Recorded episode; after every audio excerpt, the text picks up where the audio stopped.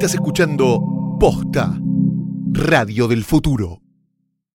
Imagínense un rey, una reina y un teniente. Y es temprano en la mañana. El rey se va a ir a trabajar y este, se viste, se pone su traje de, soldado, ¿no? Digamos. Eh, besa a su mujer, hay unos mimos. Y se va, cierra la puerta, baja las escaleras, una escalera muy larga. Y mientras se va yendo, nosotros le prestamos atención a un guardia que está al lado de la puerta. Este guardia tiene su espada, tiene su cinturón, eh, se asoma cuando ve que este rey, eh, este rey soldado se va, entra a la habitación y entendemos que está teniendo un amorío con la reina. Vamos a la escalera y el rey está terminando de bajar la escalera, pero se da cuenta que se olvidó de algo. Entonces vuelve a subir la escalera, se toca y dice, me olvidé mi cinturón y mi espada.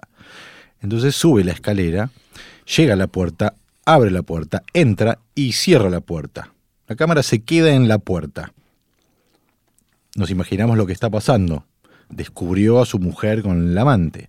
Sin embargo, la puerta se abre y el rey sale de vuelta con la espada y el cinturón en su mano y empieza a bajar la escalera sonriente, diciendo, me había olvidado esto, acá lo recuperé. Y cuando se pone el cinturón, le queda chico. Ahí se da cuenta que hay algo raro, sube las escaleras, entra a la habitación y así es como descubre que su mujer tiene un amante. Eso es conocido como el efecto Lubitsch.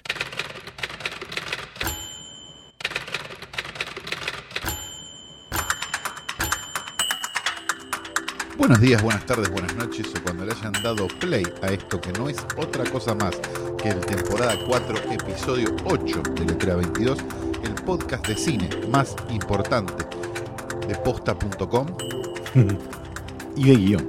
y de guion, exacto, orientado hacia la narrativa por guionistas, para guionistas, de guionistas y hacia guionistas. ¿Quiénes son Sebastián Rothstein? ¿Quiénes son Santiago Calori? Y en el capítulo de hoy vamos a tener una muy bonita charla sobre una película, por cierto, muy graciosa y muy buena, de los años 50, del año 53, dirigida por William Wyler o Billy Wilder. Este, no William Wyler, Correcto. Billy Wilder. Este, pero Billy Wilder tiene que haber sido William Sí, sí, sí, claro, seguramente. Sí, sí, sí, Sí. Está bien. Llamada Infierno 17 en su título local y conocida también mundialmente como Stalag 17. Billy Wilder, guionista de Lubitsch. Sí. Por eso arrancamos con un ejemplo que suele dar Billy Wilder sobre qué es el, el toque Lubitsch en lo que tiene que ver con la comedia y la sutileza. Billy Wilder, tal vez uno de los mejores guionistas Sí. ¿no? de la historia del cine mundial de todos los planetas. Sí.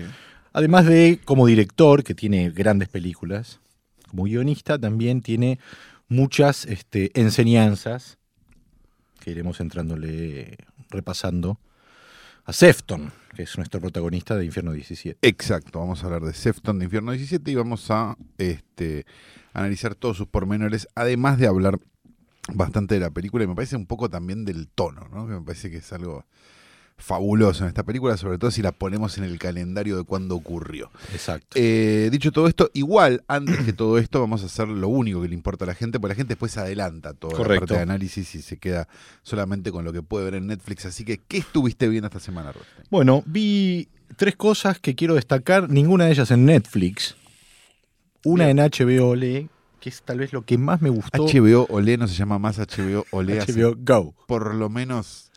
Yo soy de la generación 20 que no tiene Twitter. Entonces No, le llamamos HBO Ole como Pero no te llama la atención de que no se llame más en el costado de la tele HBO Olé, que no lo diga más. Por ejemplo, no te llama la atención. No, no miro el costado, el ángulo. Mm. Este, entonces, ¿cómo se llama? HBO. ¿Solo? Ajá. Ah, ¿no es Go? No, tenés el norte, oeste, centro. Y el es Go como no la es- política. Pero el Go es como. es como todos los lugares donde estuvo masa. el Go. Bien. Bien. No, el Eh, Go es porque lo podés llevar a todos lados, es una aplicación. Ah, espectacular. Bueno, no entiendo mucho de esas cosas. Bien, está bien, está bien, no pasa nada. Hay un primer acto que ya no Sí, funciona. no, no, está bien, está bien. Bueno, la primera que quiero destacar de las que vi, que no es en HBO Olé, Ok. es Infiltrado en el Clan, Ah, sí. la película de Spike sí. Lee. Que Vamos es- a caer medio tarde a esta, pues se estrena ahora. Se estrena Sí, en un par de semanas. Bueno, véanla. A mí, eh, yo tengo mis reparos igual. Eh, seguramente, primero, es una historia real. Eso es lo más increíble de todo, es que esta sea una historia real, que es la historia de un hombre de color de piel negro, Negra. negra, Un negro. negra, un Vamos a decirlo. lo no que antes se conocía como un negro, Ajá.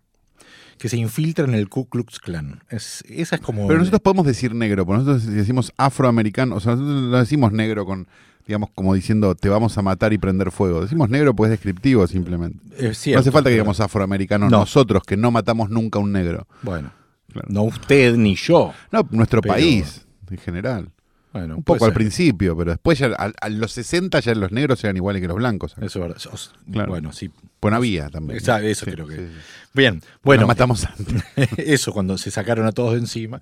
Bien, Pero lo leí en, en el libro este de la nata igual. ¿eh? Sí. Eh, infiltró en el clan. Bueno, es la historia real de este tipo que se infiltra en el Ku Ku Klux Klan. eh, como pantalla utiliza a un hombre blanco y él hace todo lo que es la inteligencia telefónica, estableciendo un vínculo muy cercano con el líder, ¿no? el, presidente, como la, la mayor entidad, que es David Duke. La película cuenta ese caso y tiene, bueno, ese final tan polémico que me llevó a pensar las libertades que suelen tener ciertas películas. Como, bueno, acá lo que importa es generar un efecto, la película concluye, el caso se termina y luego hay como cinco minutos más.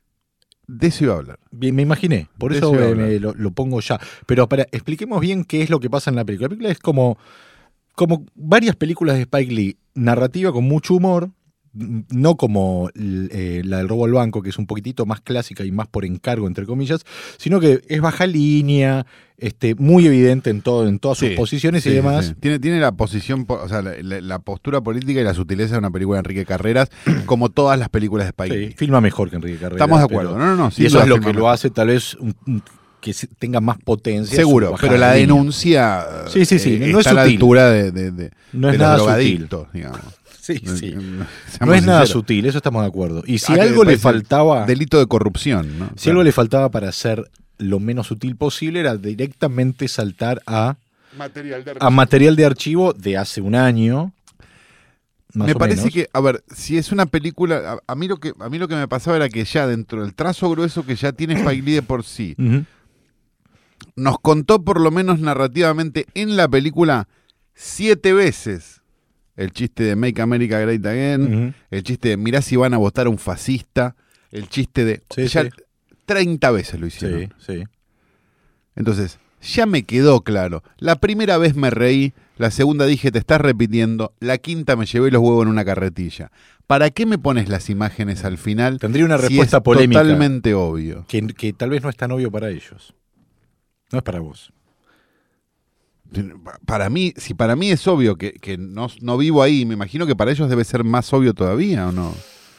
No lo sé. No pareciera ser más obvio, me parece. De hecho, hay bajadas A mí de, me li- hay bajadas mucho, de no, línea- pero pará, me parecía mucho mejor la idea de que los tipos están siempre investigando y diciendo, bueno, son unos locos, no es tan importante.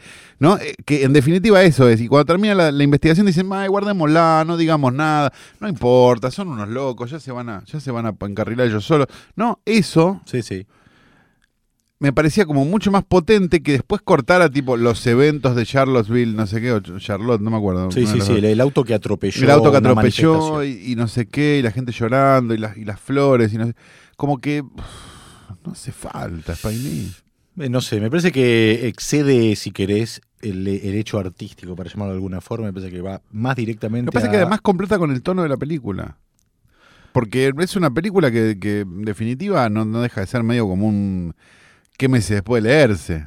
Sí, ¿No? sí, Digo, sí. Es un poco eso, son unos jugando a los Es espías. que eso, para mí ese es el gran hallazgo de la, ese es el gran hallazgo del tono de la película. Claro, justamente- destruido por los últimos cinco minutos. Sí, no sé si lo destruye, pero toda la película me parece que tiene una pata en cada lado, desde eh, el, el, el comisario blanco diciéndole, diciéndole negros, despiértense, o sea, está todo el tiempo como bajando esa línea sutil, no sutil, explícita y todo. Evidentemente me parece a mí que tiene algo de, mm, no sé, algo que es muy de ellos, la necesidad, o de él en ese contexto de ser eh, lo más Pero explícito Spike Lee posible. no hace películas para millones de espectadores tampoco. O sea, es como que.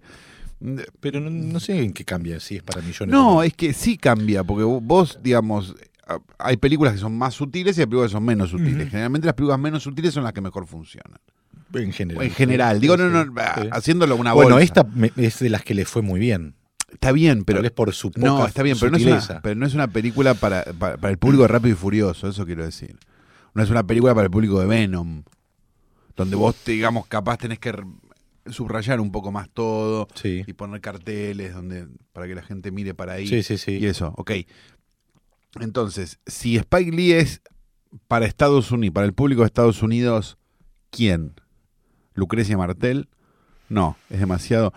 Eh, Me estás pidiendo te- de más. ¿Que vos tratando de nombre del- del- No, estoy del- tratando de paralizarlo. Digo, ¿por qué habría de ponerse tan didáctica una película que en definitiva no es para, para, para, para, para un público? O sea, el que va a ir a ver una película de Spike Lee sabe lo que está yendo a ver. El que va a ver una película de... No sé, ¿a vos te Yo- parece que en este caso puede ser tan preciso quién va a ir? O sea, una película está vendida como una comedia sobre un infiltrado en el clan, el póster, todo. Y el tipo dice, bueno, pero ¿sabes qué? Te voy a dar este caramelo al final. No sé, no, no, no digo ni bien ni mal, solo que me- a mí también me llama la atención la decisión que toma, pero... A mí me pareció una chotada. No- no Nosotros creo la que- estábamos viendo con toda la familia y la verdad que la tía no, No, le creo que para analizarla o entenderla es eh, pe- pensar para qué público está dirigido, sino en todo caso cuál es la intención de, del tipo y que es obviamente el golpe bajo o el efecto por sobre cualquier otra cosa. Como siempre, entonces. Sí, sí, sí. Entonces, en Pero tal vez el contexto, el contexto en el cual la hace es diferente y por eso la película tendrá otro impacto. De hecho, lo tuvo, creo que tuvo mucha más trascendencia y tal vez este tiene que ver por el, por el no, no, no es un tipo que meta un éxito atrás de otro y hace tiempo que está como, ¿no? ¿Qué Bueno, venía? pero hay una película que es muy parecida, que salió hace poco, que se llama eh, Thank You, que la hablamos acá, de hecho. Eh, thank You for... ¿Cómo se llama? Eh, Sorry to Bother You, ahí está. La del negro que pone voz de blanco. Que en Ah. definitiva es la misma... Es casi la misma explicación, la misma línea narrativa, digamos, Sí. con otros, con otros. Y me parece que la película esa, en su, en su afán de hablar de eso mismo, que habla la película de Spike Lee, me parece que lo que habla lo, lo hace con mucha más gracia y lo hace con mucha más este, frescura que, que la denuncia. ¿Viste? Me- me- me- Sí. me- de verdad, digo, el final de la película me sentía viendo un documental sobre el glifosato de Pino Solana, boludo. Y era como, no vine a ver esto, chicos. Perdón. ¿Dónde la viste? ¿Dónde en la mi casa la Ah, fui a ver. te hubiese sido de La tu fui a casa. ver en mi casa. Ok. Este. Eso digo. Yo la disfruté mucho, me pareció. No vine a ver un documental sobre las, las líneas de tren, Pino. Vine a ver una película, un negro gracioso. Mirá. Es graciosa la película, es bastante pero me divertida. arruinó la noche. Para mí te Eh, hizo pensar y, no te, y no te y te dolió que te cagó en realidad. Ándate a la mierda, no hablo más. Escuchá, después la segunda película que fui, que me llamó muy, que me gustó mucho, te diría que la pondría en el prematuro top 3 de cine argentino del año, Wow, aunque wow, top wow, 10, wow, aunque wow. top Wow, 10 wow, del año, etcétera, etcétera, es Rojo Ah, no hablamos de esto, claro que sí, yo también. de Benjamín Anotame Neistat, ahí. un director del cual ya le, ya hemos hablado de, El movimiento. del movimiento, una gran, Sí, gran, gran película, película. de hace creo que dos años. Dos años o tres. sí. Eh, Rojo, eh, vos la viste, Calorita. Sí, la vi, ¿no? la vi, la Bueno, vi. venían, venimos los dos, venimos viendo las Venimos dos. que- dos de dos hasta ahora. Bueno, Rojo es eh, los días previos al eh, golpe militar, la vida en un pueblo. el Un- musical. Sí, sí. Este abogado Juicio que, a las que lo juntas, hace el musical. Darío Grandinetti, un abogado que una noche tiene un altercado con eh, un extraño que llega a un pueblo que deviene en la muerte de este extraño y el ocultamiento de su cadáver y la posterior, digamos, sensación de que hay un una especie de, de cambio, empieza como a, como a avanzar una especie de, de, de- de- síntomas, se podría decir, ¿no? Eh, de, un tipo que oculta ese secreto y todo lo que hay a su alrededor empieza como a trastocarse de alguna extraña forma. Eh. Disfruté mucho de la película por un montón de razones y una de las razones, además de por lo linda que es de ver y por lo, digo, no linda porque no, no es justamente una película linda, pero digo, pues sí visualmente muy este bla y todo eso, la foto, la actuación, el sonido, todo, me parece que está todo perfecto. La, la, la utilización de canciones de Camilo VI, digo, como cosas que son como Sí. muy, muy increíbles. Este, lo que más disfruté de la película narrativamente es esta idea de que la película te va dando los datos, pero te los va dando fuera de tiempo. Y eso es espectacular. O sea, cuando el, el personaje de Grandinetti le dicen, doctor, vos pensás que es el médico. El tipo lo lleva a una, a una salita de no sé qué. Vos pensás, este es el médico del pueblo, no sé qué, no sé cuánto. Cinco escenas después tendrás que el tipo es abogado. Sí. Bueno, la, Tiene eh, como. la película. es- y, que, y que no es menor después no, no, en la película. Digo, hay como, como cosas que todo el tiempo, bueno, ¿quién es este personaje? Después cuando tendrás. bueno, O hay, sea, no, la, no la spoileemos igual, porque me parece que es una película que la gente debería ver y capaz no fue corriendo a ver. porque esto es sobre guion, no es sobre. Bueno, ok. Este, spoilemos lo que haga falta. Bueno, sí. ¿Qué querías spoilear? No, digo, ¿quién termina siendo este personaje misterioso del Sí. principio? O sea, que en realidad es mucho más cercano de lo que él piensa. Claro, O sea, Es montones de cosas que, que- resignifica todo el, tiempo, Todo el tiempo. cosas que vos crees que van para un lado y para el otro. Como ejemplo, el primer plano que abre la película es Sí. un plano general de una casa, un tipo sale llevándose un paraguas, sale de cuadro, del interior de la casa salen otras personas con otros elementos de la casa, y luego viene una escena, esta escena en un restaurante donde eh, el doctor Grandinetti eh, y este extraño tienen est- esta discusión que es muy buena, una escena muy buena. Eh, me hice del guion de Rojo porque un plano que abre la película así me llamó la atención. Digo, esto estaba escrito, ¿cómo se escribe una escena así, no?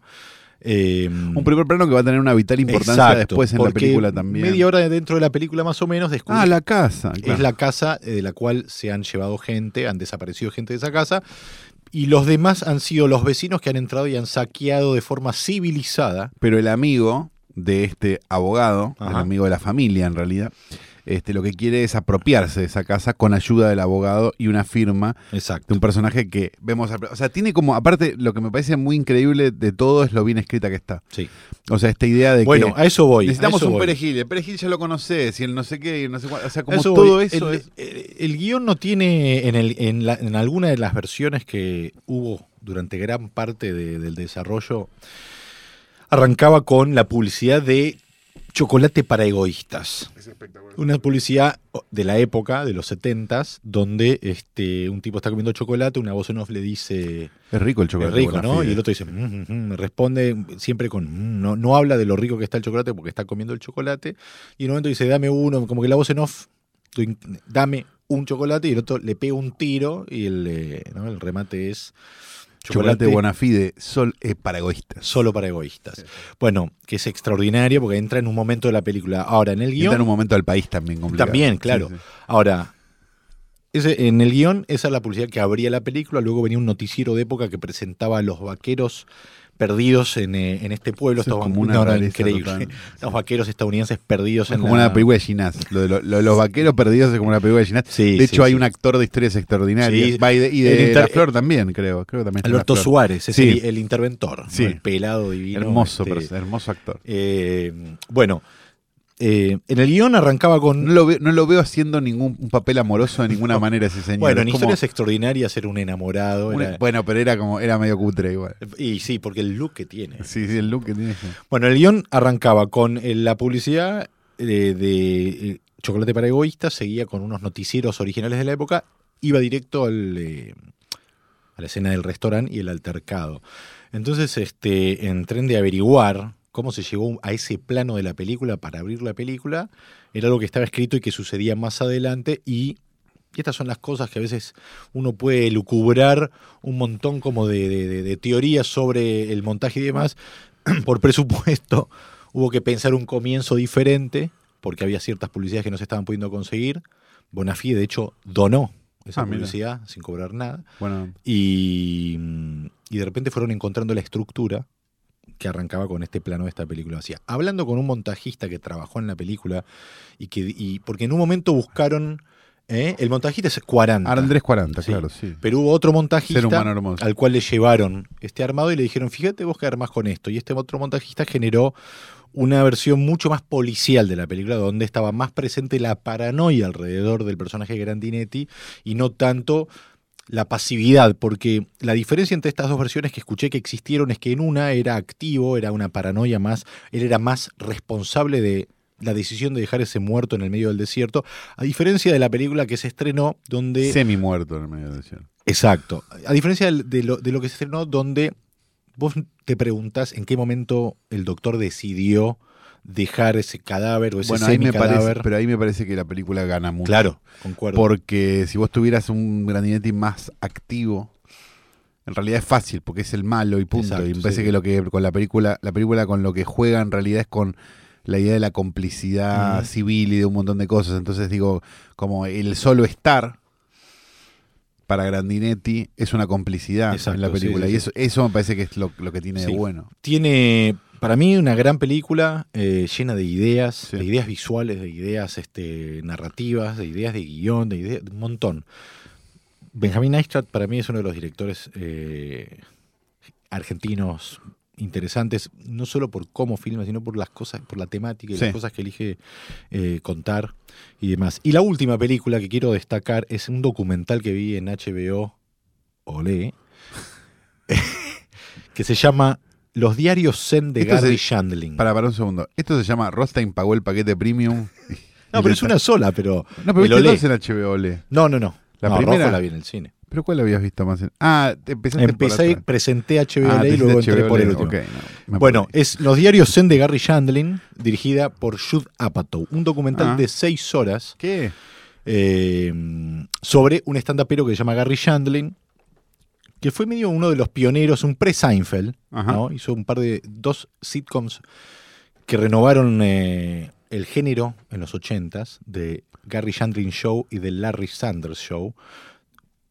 Larry Sanders Show, segundo show que hace, contemporáneo a Seinfeld, pero un tipo como muy eh, de romper la cuarta pared y parte de la sitcom era eh, contar sus problemas personales y demás. O sea, era una cosa donde se empezaba a confundir medio todo, al punto tal que, por ejemplo, en la última temporada de, de Gary Shandling Show, que es el primer show que él hace, que cambia bastante este, el, el lenguaje, eh, entra en un juicio con su abogado, Sí. con su representante, y esa historia la pone dentro del el arco de, de la última temporada del- de la serie. Es el juicio que le hace a su abogado entra a ser una, un arco narrativo dentro del propio programa porque él hace de él mismo todo el tiempo.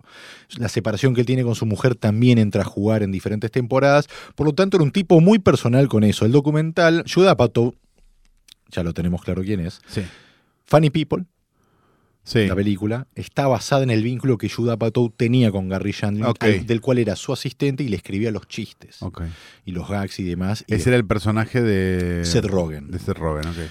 Consecuencia, eh, Gary Shandling le da, le eh, consecuencia Gary Shandling le da acceso absoluto a todo lo que es su archivo, un tipo que se la pasó escribiendo los di- unos diarios personales desde los veintipico, cómo encontró su estilo de stand-up y cómo su, era, podríamos llamarlo de forma tal vez un poco pretenciosa, stand-up de autor. Lo que termina siendo este tipo que es maravilloso. Es como cuando dicen es una comedia muy personal y nadie se ríe. No, acá te vas a reír y mucho. Lo que ves es un arco dramático, digamos, de este tipo que no encuentra el estilo, y ahí sí la padeces, cómo lo va encontrando y su filosofía para encontrar el, la- lo distintivo de lo que terminó siendo su humor en televisión, en stand-up y demás. Y una última cosa con respecto a este documental, ¿Son cuántos que son episodios? son dos, cap- dos medias películas de dos horas y dos horas y pico cada uno. Eh, cuando murió, Gary Shandling murió hace dos años, eh, hubo como unos rumores de que eh, la ceremonia, ¿no? Estaba lleno de comediantes, porque él era del mundillo, Kevin Nealon, Jerry Seinfeld, todos grandes amigos. Y lo que se leía de las noticias es que había sido desopilante, porque todos pasaron a hablar, a decir cosas de él. El documental termina, los últimos 10 minutos son 10 minutos de diferentes amigos del comediantes hablando de él en tal vez el, el momento stand-upero más genial y más emocionante que vas a ver en tu vida. Bueno, tiene como esas perlas. Es como el, este- el, el velorio de Chapman de los Monty Python. Exacto, exactamente, Ese tipo de cosas, ok. exactamente eso. Bien. Y por último, tiene un momento donde hay una noche, Judah Apatow lo va filmando y Gary Shandling decide ir al Comedy, Comedy Store o al Comedy Central a hacer, eh, o al- eh, sí, al Comedy, al Comedy Store, a hacer una, una, a probar unos chistes y concuerdan esa misma noche Chris Rock, Seinfeld y un par más. Y Judah Apatow se queda filmando lo que es el backstage, que El es green una room. sala, el green room, exacto, donde todos van viendo la performance de los demás.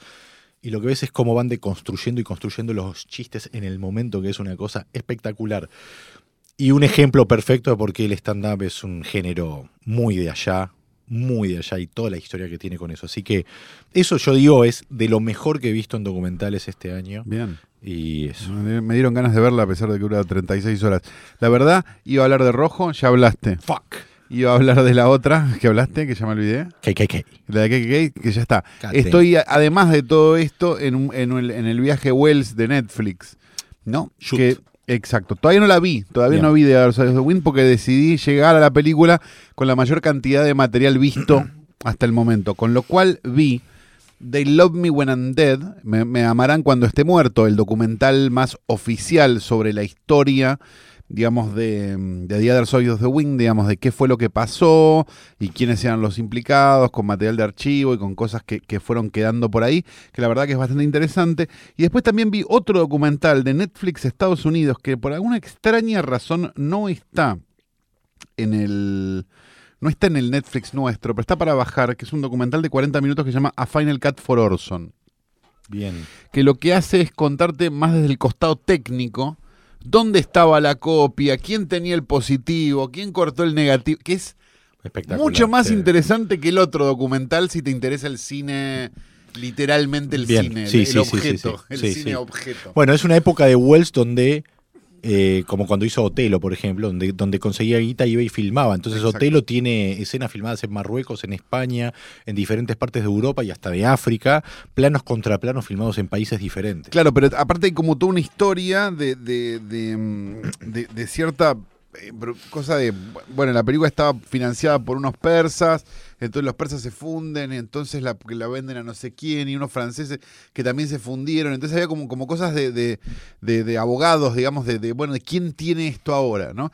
Pero además de eso había como cosas donde el negativo estaba en un lado, la- el positivo estaba en otro lado, la copia A de Wells la tenía él porque se la había, se la había eh, mandado por barco y por contra, de contrabando a Francia o a España, que no, a España, donde estaba. Entonces, ah, encontramos el positivo de Wells. Entonces, si encontramos el positivo de Wells, podemos entender cómo quería montar esto. Entonces, se sientan todos a tratar de entender. Y está buenísimo. Espectacular. sí. Y notitas y cosas, y, y dice, eh, no sé, el montajista diciendo, yo lo, lo que más me sirve es cuando yo sé qué toma sirve porque el tipo les hablaba en toma a los actores. Entonces, escucha las indicaciones que va dando Wells en cada toma, entonces se da cuenta, esta debe ser la buena, y usa esa. Digamos, hay como un montón de cosas que, digamos, sinceramente ya ni me importa si es buena o no, The Other Side of the Es Wind. que no. Me parece que, que lo que tiene de, de fantástico es todo lo que generó alrededor, más que, que la película, que sí, obviamente es un evento cinematográfico, pues es una película que se esperó 40 años para estrenar, estamos todos de acuerdo, pero, pero que me parece que, que tiene, excede, me parece, por lo menos sin haberla visto todavía, el, mm, un montón de cosas de, de- que, Sí, ¿cuántas estrellas le vas a poner? Sí, me importan tres carajos. Boludeces. Porque la verdad que si te gustan las películas, ya con ver lo- los documentales estás hecho. De, de verdad, es fantástico. Es que es medio como de esos documentales del Duna de Jodorowsky, digo, o el documental del, del- del Don Quijote de Terry Gilliam. Sí, digo, sí, tiene sí. como esa cosa. La diferencia es que en este caso el Don Quijote y el, y el Duna están. digamos. Exacto, claro, claro. Te claro, digo, claro. esa es como la, la- la gran diferencia. Así que nada, si, si yo, digamos, ahora voy a ver la de Wells, supongo que hoy. Así que ya vamos a estar más en, en, en sintonía. Pero la verdad que hasta ahora estoy contento por todo lo otro. Hermoso. Sí. Bueno, eh, tarea para, para ver todo lo que es Wells y todo lo que es cine. En este episodio 8 de Letera 22, temporada 4, estamos eh, por entrarle al maravilloso universo de J.J. Sefton, personaje protagónico de Stalag 17, película de Billy Wilder, escrita por Billy Wilder y Edwin Bloom, y que está basada en una obra de teatro, que no es un dato menor. Eh, el contexto de la película es un campo de, prisioneros de guerra Sí. estadounidenses eh, que está El Stalag 17. específicamente, claro, el Stalag 17, la barricada 4 creo que es, que es donde sucede la gran parte de la acción de la película. Es fácil imaginar qué tipo de obra de teatro fue. Y sin embargo es interesante ver qué cosas Billy Wilder pudo sumarle a esta adaptación para que no parezca una obra de teatro filmada. Un gran ejemplo de que, que una película sea teatral no significa que suceda en un espacio solo. Sí, aclaremos esto que es muy importante. 1953. Sí, Ocho años después de la Segunda Guerra Mundial. sí, sí. sí. Se hace esta película. Eh, es básicamente la historia de un espía dentro de un... Es una especie de whodunit hasta un momento específico de la ¿Es película. perro de la calle? claro. Si lo, lo vamos a poner en esos términos, ¿no? Es perro de la calle, Sí, 40 años antes. Sí, sí, sí, sí. Y en el contexto de, la, de, de un campo de prisioneros de guerra durante la ocupación nazi. Hay algo que tiene la película en su punto de partida que es una voz en off, bastante arbitraria. Pero maravillosa. Sí, sí, sí. Que mm, siempre que. A veces uno se olvida que los grandes maestros como Billy Wilder o Alfred Hitchcock eh, hacían cosas mucho más libres en su forma de escribir y de presentar ciertos elementos, y uno se pone muy dogmático, como que el punto de vista es imposible de quebrar salvo que no sé qué. Este es un ejemplo perfecto de una voz en off que básicamente describe ante todo a un personaje que tiene una misión que es la de descubrir un espía que hay dentro de esta barricada, porque él está siendo señalado como espía, y cuando la película decide develar quién es el espía, es un momento donde se rompe decididamente el punto de vista, el cual vuelve a retomar hacia el final. Sí. Eso es muy curioso y para lograr eso de una forma orgánica, la película o el guion, podríamos decir, hace unos movimientos muy sutiles que los vamos a tratar de identificar. Pero básicamente todo empieza con eh, un- una primera secuencia que es dos eh, soldados estadounidenses que van a hacer un intento de escaparse de este, de, este campo de concentración, digamos, de este infierno 17, y entendemos que hay toda una organización funcionando dentro de la barricada donde hay una especie de jefe de barricada, de eh, encargado de seguridad eh, y, de y diferentes como roles, ¿no? propios de una película de muchos personajes. Sí, adelante, no, te, agrego una coma después. Eh, en este caso, en el momento de cuando se están por escapar, a- eh, se nos presenta a este personaje Sefton, eh, que inmediatamente eh, dice, bueno, yo apuesto a que no logran salir de, del campo, digamos, de- del perímetro, lo cual todos toman como, eh, qué mala onda, qué mala onda, pero todos terminan apostando y él termina ganando a los dos, eh, a los dos soldados que se escapan, lo estaba- los estaban esperando, por lo tanto, ya sabemos que hay como alguien que informó, los acribillan. Y mientras Sefton cobra todo lo que ganó en las apuestas, que son básicamente Cigarrillos. Que después usa para negociar con los nazis, con los jerarcas nazis eh, del campo de concentración, eh, todos como empiezan, eh, eh, se establece como una tensión permanente entre los que equivocadamente son optimistas porque hay que ser optimistas y un tipo que vamos descubriendo que es lo más realista y que tiene un motivo para ser así, que se va develando más adelante. Me parece que lo que, además con lo que nos encontramos en ese momento, además de todo esto y la descripción de muchos de los personajes que son de alguna manera bastante arquetípicos algunos, ¿no? Digo, como Claro. el dúo cómico, Sí. el que quedó loco, Sí, el que sí. la mujer le mete los cuernos, viste que es como... I como- believe it. Claro. I believe it. Pero está bien, Sí, digo, es- funciona, funciona. es- está bien, quizás, quizás lo- el dúo cómico es por momentos un poco... Demasiado. decimos, sí, "Ah, sí, sí. Basta de firulete y cañito, pero... Sí, sí. Pero bueno, qué sé yo, era otra época. Ahora, lo que sí te plantea la película, me parece, y sobre todo desde que Sefton dice dos paquetes de cigarrillos que no son en vivo, ¿no? Ajá. Desde ese momento es el tono que va a tener. Sí, la sí, sí, sí, sí. Que el tono no tiene nada que ver con las películas que se hicieron antes y con muchas de las películas que se hicieron después tampoco. Porque no deja de ser una película, si lo queremos llevar a un extremo total, una película de campos de concentración, pero si lo queremos hacer un poco más amable, una película de prisioneros de guerra que quizás no estaban tan mal como los del campo de concentración, este, que está contada con un humor absoluto Sí, todo sí. el tiempo, porque no deja de ser, además de que es un thriller, digamos, y que, que hay como una, una situación, digamos, de, de, bueno, que el Judanit este del que hablamos antes, me parece que, que hay este, una comedia. Sí, sí, una sí. comedia todo el tiempo, pero aparte Sefton también tiene. una comedia. Sí, sí, sí. O sea, el tono con el que, digamos, con el que Sefton plantea la vida y la muerte de dos compañeros de él es gracioso. Y es graciosa la reacción de los demás. Y es gracioso que en realidad lo importante es esta boludez y no lo otro. Exacto, digamos, y demás. exacto. Entonces, hay, algo que, que me parece, la relación que tienen con los nazis. O sea, toda esta idea Sí. de Otto Preminger haciendo de, de y, y siendo como medio un boludo Sí, sí. total. La noche en que acribillan a estos dos soldados y Sefton se hace de los cigarrillos, eh, él es el único que a la vez es sensato con lo que acaba de suceder. Dice las posibilidades, o sea, no, no, era imposible que escapen y yo hago mi negocio, ¿no? Luego veremos la sensibilidad de este peculiar personaje. Sí. Eh, presentado por su la voz en off que es de, como de su asistente, Sí. Cookie. Cookie. que dice de la cantidad de cosas que conocí estando prisionero, conocí un personaje que es de los inolvidables y más increíbles, que es este Sefton.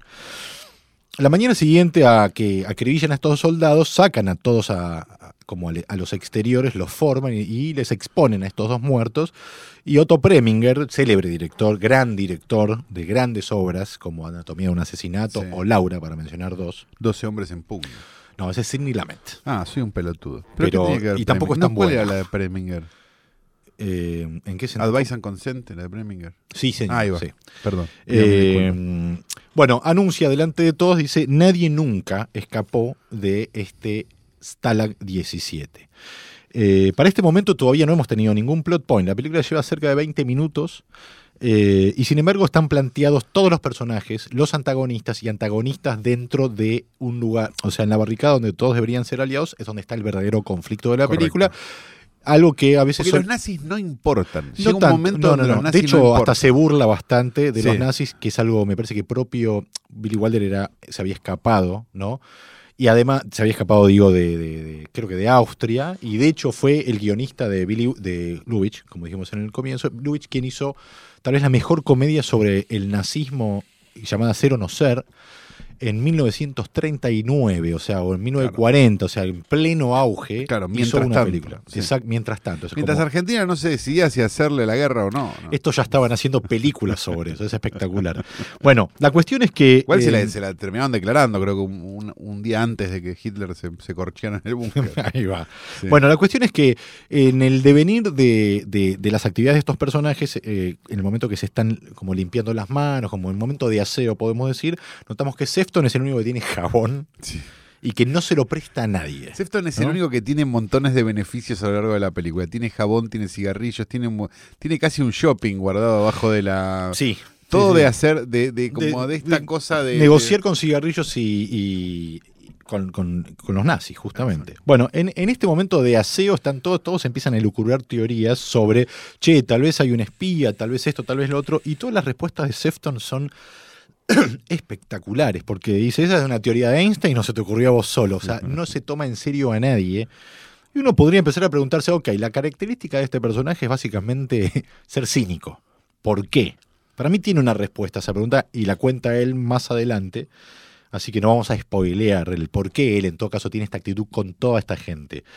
Eh, también a la vez Sefton empieza a ocupar un lugar, esto hablando de estructura, ¿no? De, cómo podemos estructurar una película donde hay uno que va a ser el héroe, que va a ser Sefton, que empieza siendo el enemigo del pueblo, podríamos decir. Es el enemigo de todos. Es el que tranza, ah, o hace trans, no tranza, hace tranzas con los nazis, pero a la vez es el que representa un poco la frustración de todos sus compañeros que no logran entender cómo subsistir en ese entorno. Sefton, por lo tanto, sí resolvió el entorno, que es lo que explica un poco después cuando habla un poco de su filosofía. Eh, para colmo, luego esa noche, Sefton eh, se hace un huevo frito, Sí. ¿no? Eh, mientras todos huelen y, y desesperan por ese huevo frito porque comen eh, como una sopa que en ese el, el mismo líquido de la sopa funciona para lavar las medias de los prisioneros, o sea que es como un espanto todo como están alimentados ahí, y este se hace un huevo frito, vuelta y vuelta, y medio como que los, o sea, los, los sobra a todos, a todos, ¿no? También esta actitud de Sefton lo va a llevar a un momento muy crucial en la película, que es cuando todos lo caguen a trompadas, literal, ya vamos a llegar a ese momento, pero para construir algo que, sea también una catarsis para los demás, este tipo tiene que mostrar lo bien que está en este momento, para después empezar a caer cada vez más bajo y tener como su redención o, o no en un punto. Em, tenemos por acá, pensaba que hasta acá, que están presentando medio todos los personajes, todavía no va a haber, el plot point falta para que entre, pero esto que te decías que vos decías antes, ¿no? Está como el líder, está su mano derecha, que es como la fuerza bruta que no piensa tanto, Sí. que todos quieren un bien común, pero sin embargo tiene una forma equivocada de encarar, está el que quedó medio loco, están los dos bufones y demás, y pensaba en diferentes películas como un apartado, ¿no? Diferentes películas que tienen este tipo de estructura, como El Gran Escape, Sí. Que hasta- uno puede hacer una, una metáfora y, e imaginar que el gran escape es sobre un equipo de rodaje donde hay un director, un productor, unos que se capan, unos que se ocupan de conseguir el, el disfraz, el vestuario y demás Sí, claro. para que se camuflen, etcétera. Bueno, eh, hasta en Daylight. Sí, viviendo en el olvido, ¿no? La de Tom DiCillo también es eso, que es un rodaje donde cada uno tiene Exacto. un rol. Sí, y sí, donde pero tenés eso un es- payaso, ahí no hay tenés- metáfora. Ahí no, como- no, pero- bueno, pero tenés la, no, pero lo que digo es que tenés las mismas, Sí. eh, los mismos lugares ocupados sí, por otros sí, personajes. En el, en el caso de una, de una martes 13 sería, bueno, ¿cuál va a ser el que muere primero? Claro. ¿Cuál sería como, quién es el fuerte, quién es el débil? ¿Quién nos va a hacer reír? ¿Quién- Exacto, ¿quién, nos- quién va a ser el héroe que no te ves venir, etcétera? Mm. Bueno, así está medio construido. Todo esto este- estamos, estamos tratando todo este rodeo para no nombrar a Duro de Matar, ¿no? Vamos a- indefectiblemente vamos a llegar porque... Ya la nombré, ya está. Vamos a seguir adelante. Bueno, la cuestión es que todo el tiempo hay una tensión permanente en este comienzo donde Softon, donde Sefton básicamente se da cuenta que es sospechado de traidor, porque dicen, ah, si vos tenés todos estos beneficios es porque estás vendiendo data, como tan literal como eso. Y hay algo como súper, súper interesante en la decisión de Sefton, que la decisión de Sefton no está, no parte de un deseo de justicia, No, ni no, no, parte de un carajo, parte de que no le rompan más las pelotas a él. Eso por un lado. Y le dicen, eh, cuando se, se- se arma una discusión y dicen, ¿ustedes creen que yo soy el traidor? ¿Por qué no lo dicen de alguna vez? A ver, ¿por qué apostaste que no iban a salir del campo de concentración? Y la respuesta que hace él, que es lo que acabo de decir, de decir vos, es porque las, las chances eran favorables para ganar la apuesta. Y dice, la primera, y acá está la explicación de su cinismo para mí. Dice, la primera semana que vine a esta barricada me robaron todo. Eh, cada uno en la suya, me robaron eh, el, el zapato derecho, mi mochila de la Cruz Roja y mi, y mi frazada. Y dije, ok, acá cada uno es por la suya. Más, entonces, ¿qué problema hay si quiero estar más cómodo y si consigo mejor comida? Steph- Sefton está ok. Encontró, el, en- el- encontró eh, o sea, se acomodó al entorno y tiene resuelto eso como decíamos antes. Este, y este- dice, pero ¿por qué crees que no salieron? Y pasó porque vos, le dice el de seguridad, y porque vos, el jefe de la barricada, le dieron luz verde. Punto. No hay mucha más vuelta. Este, la mano derecha de- del jefe de la barricada, que es como todo el tiempo quiere cagarlo a trompadas a Sefton, y Sefton lo provoca permanentemente, este, hasta que en un momento, ahí viene el plot point, que es eh, un gran momento donde Sefton se acuesta, ¿no? Y ve como la sombra de una. Hay una especie de, de holgorio y demás, y hay una mesa en el medio de esta barricada donde hay un juego de ajedrez, de la cual pende como un- Una lamparita. lamparita. Y Sefton, este, de repente, acostado en la cama, en su cama, ve una sombra que va y viene y ve, eh, percibe como la lámpara que, se, que va y viene, ¿no? la lamparita colgada de este cable, y nos empieza como a preparar lo que va a ser el plot point, que es qué por qué no se especifica Esa lamparita. esa lamparita. Entonces es en este momento cuando Sefton te das cuenta de que pispió algo que le llamó la atención, viene una voz en off que nos presenta a Sefton, que es la de Cookie, que dice, bueno, ¿quién habrá sido el que delató este escape de estos dos este, soldados? Habrá sido, y empieza a mencionar a todos los personajes, Sí. en un plano, plano secuencia, una especie de que recorre todos los personajes que se van sacando los sombreros y las gorras, y dice, y el último, por supuesto no soy yo, dice Cookie, el que relata, y después está J.J. Sefton, la persona más increíble que conocí en toda mi experiencia. Y hay como tres escenas muy cortas de quién es este tipo Sefton, y una es que organiza carrera como carrera de De caballos, ratas. pero de ratas, y hace guita con eso, y a la vez le da a los demás como la distracción y la dispersión y demás. Es el que, es el que, ¿cómo se llama? Que destila licores. Es el que destila licores en base de papa y perejil, que son un asco aparentemente, pero los pone, los pone bien puestos. Y después tiene un telescopio con el que espía a las prisioneras rusas, Rusas. que están entrando a bañarse, por lo tanto hace algo extraordinario, que es como que los tipos lo que les gusta espiar es cuando entran al- a esta especie de, de- de gran vestuario y después se quedan mirando como la pared, imaginando lo que están haciendo las chicas bañándose del otro lado. Un gag muy Lubitsch, que armaba gags con puertas y los que sería fuera de campo y fuera de cuadro. Bueno, eh, Sefton en, en una mañana se está afeitando y llega una correspondencia, no llega correspondencia para todos, y lo primero que entrega el correo, digamos, es que el Otto Preminger, digamos, ¿no? el jerarca nazi que comanda este Stalag 17, manda una para cada barricada un ejemplar de Mi, Mi lucha, lucha. De Hitler y, se lo, y lo tira y lo agarra eh, Duke, que es este, la mano derecha del jefe de la barricada y el que quiere fajar a Sefton en cualquier momento, se lo tira a Sefton y le dice, me parece que lo tenés que leer vos, tal vez ya lo leíste. Este, y Sefton, bueno, este, se da cuenta que la cosa se empieza a poner cada vez peor. En ese momento llega un nuevo personaje a la película que es el sargento Dunbar, un supuesto héroe al cual Sefton conoce de Boston, que es de donde son los dos. Y es como un tío. Y acá descubrimos algo nuevo, Sefton.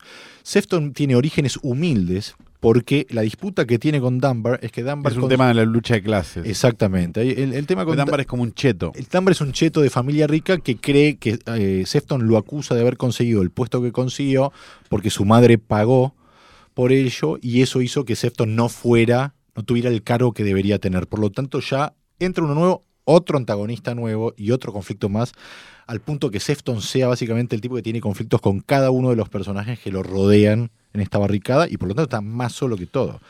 Eh, pero le echan cara básicamente todo el tiempo que es un niño rico acomodado por dinero en ese contexto. Eh, y se va. Sefton dice, bueno, me tengo que ir a negociar este con, eh, con los nazis, se agarra todos los cigarrillos que hizo con la muerte de estos soldados, va a negociar cosas que puedan, yo qué sé, tener más beneficios para él y se despide de Dunbar ah, usando la frase, ahora nos vemos, Glamour Boy. Eh, o sea que a- te dispara para todos lados. Eh, cada vez que a Sefton como lo acorralan diciendo, vos sos el soplón, vos sos el espía que está acá, este, mandando al frente todos nuestros planes, él, él dice una cosa espectacular. Dice, hay dos personas en esta barricada que saben que yo no lo hice. Yo y el que lo hizo. lo hizo, claro. Está- grandes, grandes diálogos tiene. Este, mm, Sefton, cuando vuelve de negociar con los nazis algún intercambio nuevo, descubre que le han revisado todo su cofre, donde, como decías vos, Calo, tiene casi este Tiene eh, planeta Zenok, tiene ahí adentro, podríamos decir, ¿no? Como relojes este, y demás, y tiene Morphy, Chupi y este mm, y esto. Cuando en el medio de, de- de este, de, esto que descubre Sefton, vienen a buscar, los nazis vienen a buscar a, a este sargento Dunbar, al cual sos- sospechan que eh, puso una bomba Mm. en un eh, en un creo que es un camión, ahora se me escapa, camión o tren, creo que es un tren Un tren, un tren, que un tren. Y se lo llevan y nadie entiende cómo es que descubrieron eso ya que en el único lugar donde Dunbar contó lo que había hecho fue dentro de la barricada, lo que vuelve a confirmar las sospechas de que hay, De que hay adentro- alguien adentro. sí. Exactamente. Y acá viene el gran momento El donde descubrimiento. no, no, no, No, ah, no. Acá viene el linchamiento de Sefton. Sefton se da cuenta que se hayan llevado a Dunbar, hace que vuelvan a sospechar sobre él, y lo único que puede hacer Sefton es, muchachos, cálmense, este, piensen bien las cosas, y se acuesta con básicamente a esperar que lo vengan a buscar, y van todos, todos los compañeros de la barricada, salvo Cookie, y lo cagan a trompadas entre todos. Esto genera que el poder de Sefton, o por lo menos su seguridad, o por lo menos su idea de seguridad, quede vulnerada completamente, ¿no? Digamos Exactamente. que él ya, medio que, Se entrega. A partir de ahí, claro, al tipo le empieza a chupar todo un huevo, ¿no? Tiene un poco eso. Deja que le cosa saquen de, las oh, cosas, Sí, sí, sí, ¿querés sí. esto? Yo te lo- Tiene un último momento, antes de, de- de- como de esa pendiente. De hecho, creo que cuando lo fajan, es el momento más terrible para un tipo que, tan autosuficiente, de repente no tiene. Además, el hecho de que sea William Holden, que era un galán de la época, un gran actor, y que no tenga forma de responder a ese ataque, era también bastante frustrante para, tal vez Mm. para uno como espectador, lo digo, habiéndolo visto, obviamente no en el momento de estreno. Este. mm, entonces, en ese sentido, a la mañana siguiente, cuando todos salen a su ejercicio eh, matinal, Sefton se queda en la cama y cuando entra Schultz, que es el, eh, esta especie de nazi medio tonto, que en realidad no es nada tonto, pero que aparenta ser tonto, Sí. lo intenta sobornar dándole cigarrillos, diciéndole, por favor, decime quién es el espía, decime quién es el espía. Schultz le dice, acá no hay ningún espía, pero esa acción de él queriendo sobornar a Schultz es descubierta por sus compañeros de barricada, que Que- para ellos es como confirmar Claro, que lo que todo lo que él pensaban de él era cierto. Pues lo ven dándole una y rogándole que por favor algo. En ese momento traen un montón de, de- de frazadas y demás porque viene el hombre La de, inspección de, de la, la- Ginebra. de la Convención de Ginebra. sí. que viene a ver que esté que los derechos humanos es como estén un siendo chiste. Sí, sí, es Que es como un chiste, todo el tiempo se habla de la Convención de, Ginebra. Man, Geneva. Man. Cuestión es que llega el hombre de Ginebra y cuando va recorriendo las barricadas y demás, lo ve a Sefton cagado a trompadas y le dice, ¿qué te pasó? ¿Te pegaron los alemanes? Y él, y él le dice, no, ellos no fueron. ¿Quién fue? Nadie. ¿Y, y qué- cómo fue? Jugando a los dados, le dice, se pone, se pone difícil acá, dice. Sí. Entonces también entendemos que, ok, pudiendo pudiendo, o sea, si juega para él solo, podría haber hecho una jugada ahí, y sin embargo el tipo dice, no, lo voy a resolver por las mías, de alguna forma. Esa noche hay una fiesta en la barricada, y es el momento donde Sefton está acostado y, y van y le sale como casi como una como una violación, se podría decir, donde el tipo está golpeado, entregado, y van y le van sacando cosas que él sabemos lo que... Su poder, le van Su quitando poder, su exacto, poder le van quitando su poder. Literalmente, exacto, le abren, el, Claro. le abren el cofre donde tiene como Sí. sus tesoros y se los van sacando todos. Eh, y en ese momento de la fiesta, descubrimos, y acá es lo que hace la película tan extraño y a la vez tan preciso, que es abandona el punto de vista de Sefton cuando no tiene su poder. O sea, cuando Sefton no es el que va a llevar adelante la película, por durante 5 o 10 minutos, la película empieza a buscar un punto de vista diferente o resignificar el punto de vista de Sefton, para lo cual eh, todo lo que es sacarle el poder a Sefton también funciona como una forma de ir abandonándolo, que no tenga nada más para contar por el momento, y la película decide develarnos quién es el verdadero espía. Pero elige ese cambio de punto de vista, que es un cambio de un punto de vista itinerante a lo largo de esa secuencia, de una forma en la cual hasta es orgánica la forma en la que lo hace. Exacto. Porque usa esta idea de que todos van como haciendo un trencito, no sé qué, no sé cuánto, y que el punto de vista de alguna manera va saltando de un personaje a otro Exacto. hasta que nos quedamos en este personaje. Price, Exacto. que es el de el inteligencia. de, el de seguridad, De seguridad, exacto, y que lo que hace es eh, ve que la lamparita tiene como un nudo, el cable de la lamparita tiene un nudo, lo que entendemos que significa que hay un mensaje, el tipo agarra a la dama, que es una, una pieza del, del ajedrez hueca, adentro está el mensaje. Ah.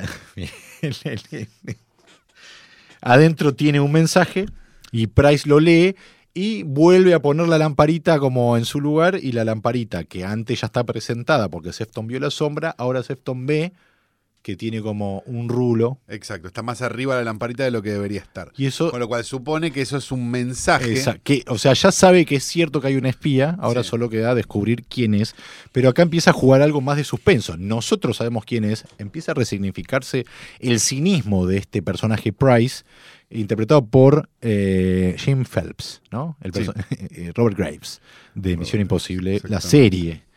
Eh, y a partir de ahí... Peter Graves. Peter Graves. Bueno, en ese momento suena una alarma, todos salen, ¿no? Salen a la barricada, porque también entendemos que hay un sistema que es que cada vez que suena la alarma y hacen salir a todos, también es La porque- forma en la, que el, en la que el mensaje se lo agarran los que lo tienen que claro, que no haya nadie adentro de la barricada. Esto es lo que se da cuenta eh, Sefton y queda escondido. Exacto. Eso lo, devela, eso lo devela después. Te hacen creer que sale. Tenemos la escena en alemán entre Price y Schultz, donde eh, Price, la información que le comparte es eh, cómo hizo el teniente Dunbar para, con- para construir una bomba de tiempo y hacer explotar el tren sin que él esté en el tren. Como esa data ya la tiene, porque se la fueron contando porque el espía aparentaba ser Sefton. Bueno, Price se lo cuenta en alemán y luego este, Sefton sale de las sombras literalmente hacia la luz. Por lo tanto, vuelve a recuperar, podríamos decir, el punto de vista de la película, porque ya sabe lo mismo que sabemos nosotros. Eh, Sefton entonces se guarda. O sea, y acá hace algo espectacular, que un buen guion con un personaje así, que es ya nos deslumbró. ¿Por qué? Porque Sefton al recuperar el punto de vista recupera el upper hand, podríamos decir, y vos no sabés qué jugada va a hacer. Vos, Claro. espectador, que sabías más que él, ahora él con la información sabe qué hacer, por lo tanto, de vuelta quedamos a merced del maravilloso Sefton, podríamos decir. Y a partir de ahora lo que vamos a hacer es maravillarnos de vuelta con su accionar, que eso es lo maravilloso. Y acá viene como cuando ya se, cuando descubrió quién es, solo tiene que pensar cómo, cómo va a jugar su carta. Entonces empieza a recuperar un poco el vínculo con Cookie, que Cookie está un poco confundido, su asistente, y él le dice, no te preocupes, es comprensible que estés así. Este, mm, y entonces se dan cuenta en la barricada que tienen que, que se tienen la información de que a Dunbar lo van a mover a un campo de concentración más lejano, entonces tienen que hacer una movida muy rápida, que es, en el momento que lo estén trasladando,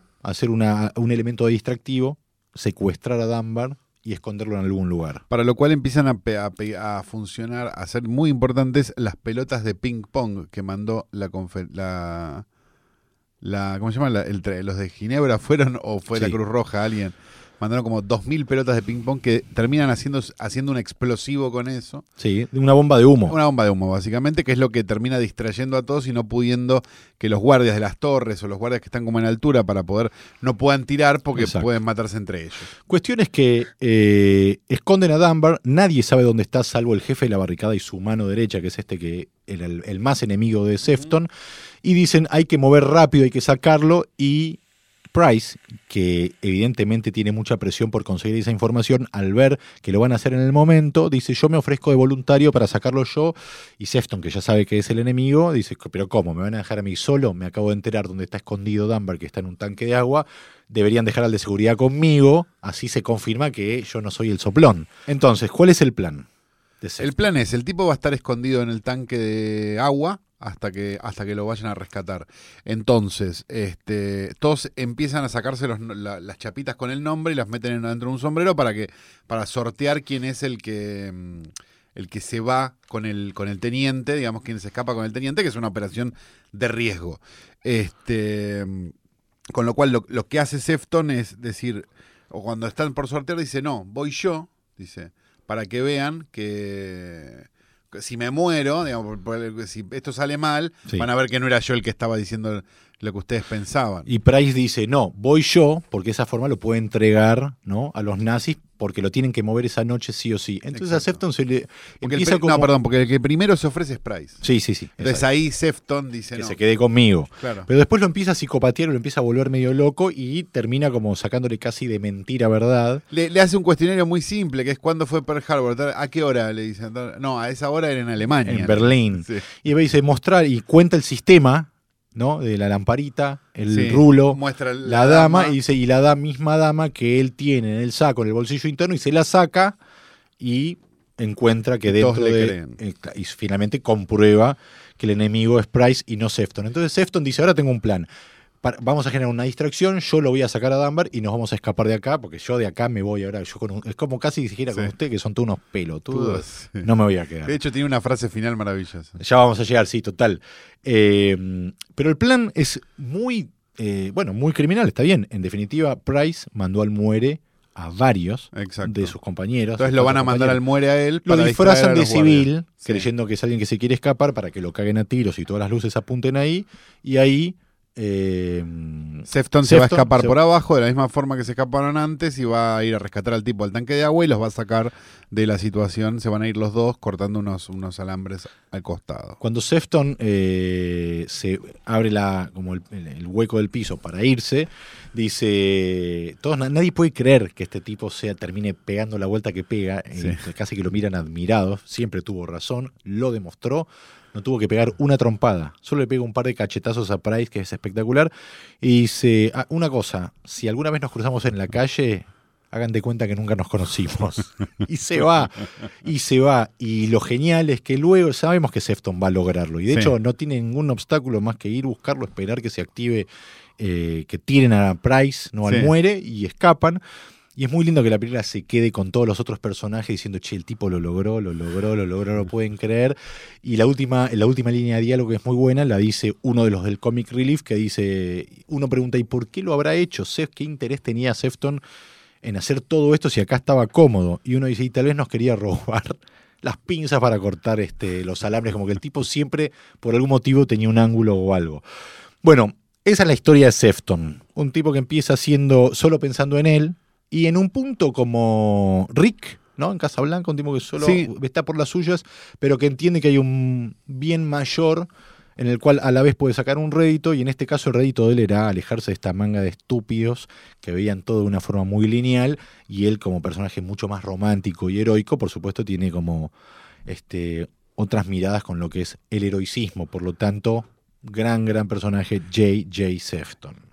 Y una película que nos puede enseñar un montón de cosas sobre cómo contar algo terriblemente dramático de una manera absolutamente graciosa. Exactamente, también, exactamente. Y como Y dijimos, sin que necesariamente se cumple el axioma de tragedia más tiempo es comedia, No. porque casi que estaban es una ahí, película de dos horas a la cual hoy le podrías reducir gran parte de la comedia y tenés una película mucho más potente. Sí. No sé si más potente. Pero, no, Pero pero, otro pero tono de igualmente película. graciosa, me Sí, parece. sí, o, sea, digo, o por lo menos no, por, no- por lo menos no contemplativa y no de ese drama, No. De ese drama como, como yo te entiendo lo que está pasando. William que- Holden ganó como- el Oscar por esta actuación y leí ahí en el IMDB que eh, él decía, no es una película que él sea muy fan porque siente que es un personaje muy antipático, para mí todo lo contrario, pero él decía que le dieron el Oscar porque no se lo dieron por Sunset Boulevard, que es de Mm. un par de años antes. De hecho, después hizo una comedia más con, con Billy Wilder, que es eh, Sa- eh, Sabrina. Sí. Y después a William Holden, uno de- para mí de los grandes, grandes actores de la historia también, Network, de Sí, Sidney claro. una gran película. Claro. Así que bueno, una, para cerrar, Stalag 17, una gran comedia dramática. Sí. Un gran Una buena definición de comedia dramática. Sí, un Porque gran- en general la definición de comedia dramática es comedia mala, ¿viste? Es comedia Sí, que no te sí, reís. En este caso no, es Y te reís eso. aún en los actos más tal vez este, violentos, también hay como una mirada o un tono este, más benévolo, más, más, có- más cómico o más eh, relajado, no sé cuál sería la palabra. De todas formas, eh, un gran ejemplo también de, de que una película que sucede en un solo lugar no es una película teatral, No. que no tiene que ver con las locaciones ni los lugares donde suceden las cosas, sino con la presentación de los hechos y sucesos y por supuesto la puesta de cámara ¿no? y la puesta en escena que hace Billy Wilder en esta gran, gran, gran película. Y llega ese momento tan esperado por todos, Rostein, que es cuando leemos preguntas del público que hicieron hace por lo menos un mes y medio, se las contestamos fuera de tiempo y probablemente no les interese para el momento donde salga esto. Adelante, Rostein. Eh, ¿Cómo puedo conseguir el guion de Relatos Salvajes? Juro que busqué y no encontré nada. Y no es tan fácil. No, no es No, fácil. no No, es sé fácil. cómo puede. Y siga buscando. Mm, hay que seguir buscando. Otro, ¿fue realmente, como dicen por ahí, la primera comedia sobre la Segunda Guerra Mundial? Cero no ser, es del 39 o del 40. No sé si es una comedia sobre la Segunda Guerra No, Mundial. sino que bien- sucede claro, durante. Exactamente. ¿Qué onda Farreta? Fareta. Fareta, ¿qué onda Fareta? A mí me parece un personaje muy simpático. Sí, sí, sí, a mí también. Eh, es un, Es interesante. Piola, es piola Sí, lo que sí. planteas. De los teóricos que hablan de cine es de los pocos de arte, teóricos que hablan de verdad de cine. es uno que parece saber de lo que está hablando. Sí. Comparta uno No, no, y, ¿no? Claro, uno puede no estar de acuerdo a lo mejor con, con posiciones que tiene, pero digo, hay muy pocos teóricos acá. Porque hay mucha Correcto. gente que quiere decirte tu opinión, muy altisonantemente, pero muy poca gente que tenga ganas de sentar el culo y estudiar. Así que bien, por Farenta. Bien dicho. Sí. ¿Por qué la explicación final de los hechos ocurridos en psicosis? La vi hace poco. ¿Por ¿Querés qué a- no? aven- Y eh? porque es una película muy popular. Puede ser, primero, porque es una Y época donde tal muy- vez. Es una película muy atravesada. Si vos pensás que es una película que mata a su protagonista a los 20 minutos, o sea, tiene montones de cosas. Sí, que- yo creo que fue- tiene dos cosas. Eh, una es lo que decís vos, que es una, en la época tal vez era algo novedoso. Hoy ya sabemos lo que, o por lo menos intuimos lo que es un psicópata y acá Sí. era algo que tal vez no era muy común verlo en un cine. Pero también creo que hay algo de cinismo de Hitchcock, de decir, bueno, ahora te voy a explicar durante unos minutos el, cómo funciona este mal y después voy a terminar la película con el mal. Claro. Y me parece que tiene que ver con ese contrapunto de que, más allá de todas las explicaciones que haya y que dé el psicólogo, que él se sentía su madre. Que en cuando- realidad lo que termina siendo en realidad es la sonrisa de él. sobre el Exacto. final, y claro. el final es un ti- es básicamente el mal creyendo que creyéndose un dios porque elige no matar a una mosca porque la el, el valor que tiene para la vida y demás. Me parece que tiene que ver, al menos mi mirada, Sí, tiene que ver con estoy eso. bastante de acuerdo. Eh, mm, me volví adicto a Letera 22, voy por la mitad de la temporada. ¿Qué recomendás? ¿Sigo en orden o lo escucho al revés? No, que siga en orden. Yo Y- recomendaría que lo escuche de costado. Yo igual me hice adicto a Letera 22. ¿Qué, qué hiciste por Letera 22? Bueno, ¿No? queda la pregunta. ¿Saliste a robar por Letera 22? ¿Eh? Tal vez pasó noches sin ¿Pelaste un viejo por Letera 22? ¿Eh? Hola. ¿Pueden hablar sobre guion de cortometrajes en algún podcast? No, ¿Recomendar algunos para ver? No, Saludos. Eh, guion de cortometraje, Es un segundo acto el guion de cortometraje. claro. sí, ¿No? una buena forma de. Sí, también a la vez, como formato, el corto permite mucha experimentación. Por Seguro. lo tanto, en un punto puede ser lo Pero que si uno lo tuviera que pensar en términos. Es un segundo acto. que empieza muy rápido y termina muy rápido. Que tiene un primer y un Sí. último acto muy, muy pequeños y muy rápidos. Y ahora, para arruinarte la cabeza, Sí. eh, aún un segundo acto tiene tres actos. Último. Sí, claro, sí, claro, por algunos cortos para ver. eh, bueno, hay que pensar mucho. eh, pero seguramente hay.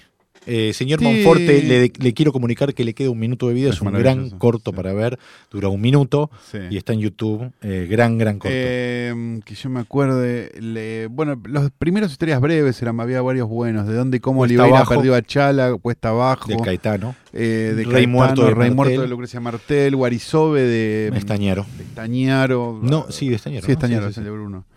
Eh, había varios eh, buenos cortos que yo me acuerdo, no sé en qué grado de facilidad de encontrarlos va a haber, ¿no?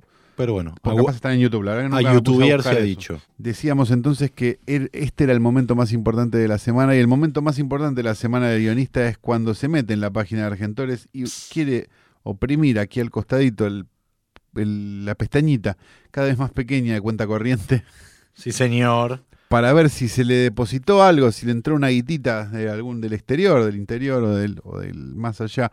Y lo primero que es- con lo que se encuentra es con la imagen de un actor, eh, generalmente, o de alguien que poco o nada tiene que ver con el guion. En este caso es una persona que no es actor, pero que bastante poco tiene que ver con el guion, que es Miguel Ángel Diani, ¿no? el director de Argentores, que escribió Son de 10. ¿no? About- Eh. about- ¿Cómo sería en inglés son de 10? About 10. They are from 10. About the 10. Que viene tirando unos discursos de barricada muy, muy encendidos por el tema de la cultura, un tema que le chupó un huevo durante los 20 años que fue director, salvo ahora que parece que da, buena prensa ponerse picante o si es que hay este, elecciones en Argentores. La verdad que desconozco porque no estoy, no estoy en la boludez esa de que te manden la revista. Digamos esto. Habiendo dicho esto, Habiendo dicho esto, tenemos la frase de Argentores. Presidente de Argentores, Miguel Miguel Ángel Diani, se refiere al teatro con motivo de la entrega de los premios ACE. ¿eh? Y dijo, educadores y creadores hacen grande a una nación. De verdad le agradezco a Diani desde el fondo del corazón que haya dicho hacen y no hacemos. ¿no? Sin más que decir, estoy en condiciones de preguntar. ¿Quiénes serían Sebastián Rothstein? ¿quiénes serían? Santiago Calori, esto fue Letera, 22. Temporada 4, Episodio episodio 8.